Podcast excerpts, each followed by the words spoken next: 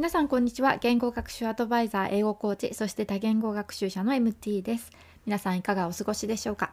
今回は似ている言語を同時に学ぶことの長所と短所についてお話ししたいと思います。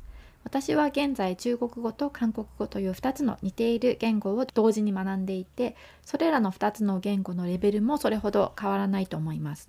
似ている言語を学ぶ時は一つの言語が上級レベルになってからの方がいいっていう多言語学習者の方も多いと思います。私もできることならその方がいいと思います。それなのになぜ2つの言語を同時に学んでいるかというとシンプルにどちらも今すぐ学びたいからです。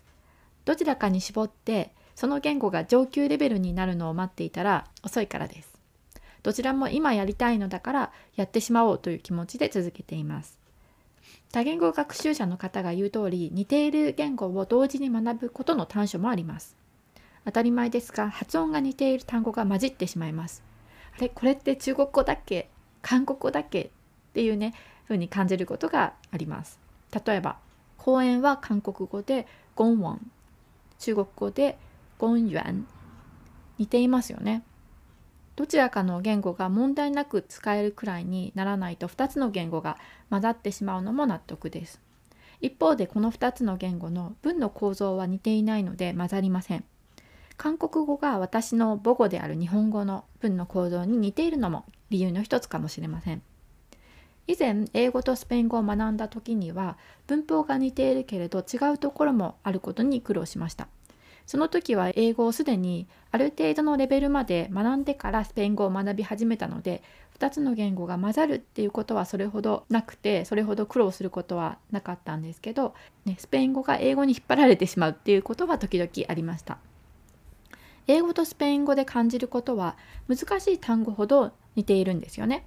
上級レベルになってくると英語が母国語の方のスペイン語力が急激に伸びて驚いたことがありました。文の構造は結構似ていますが違う部分も多いのでこの2つの言語を同時に初級から学ぶのはちょっと大変かもしれません。まあ、これもあのその学習者の方の母語とかもう上級レベルにある言語が何なのかっていうのにもよるかと思います。でも単語が似ていると困ることも多いですが似ているからこそもう片方の言語の単語が思い出せるという利点もあります。例えば英語の difficult はスペイン語で difícil 英語のステーションはスペイン語でエスタシオン。とかです。覚えやすいですよね。似ていますよね。結局のところ個人的にはどちらもやりたいならやった方がいいというのが私の意見です。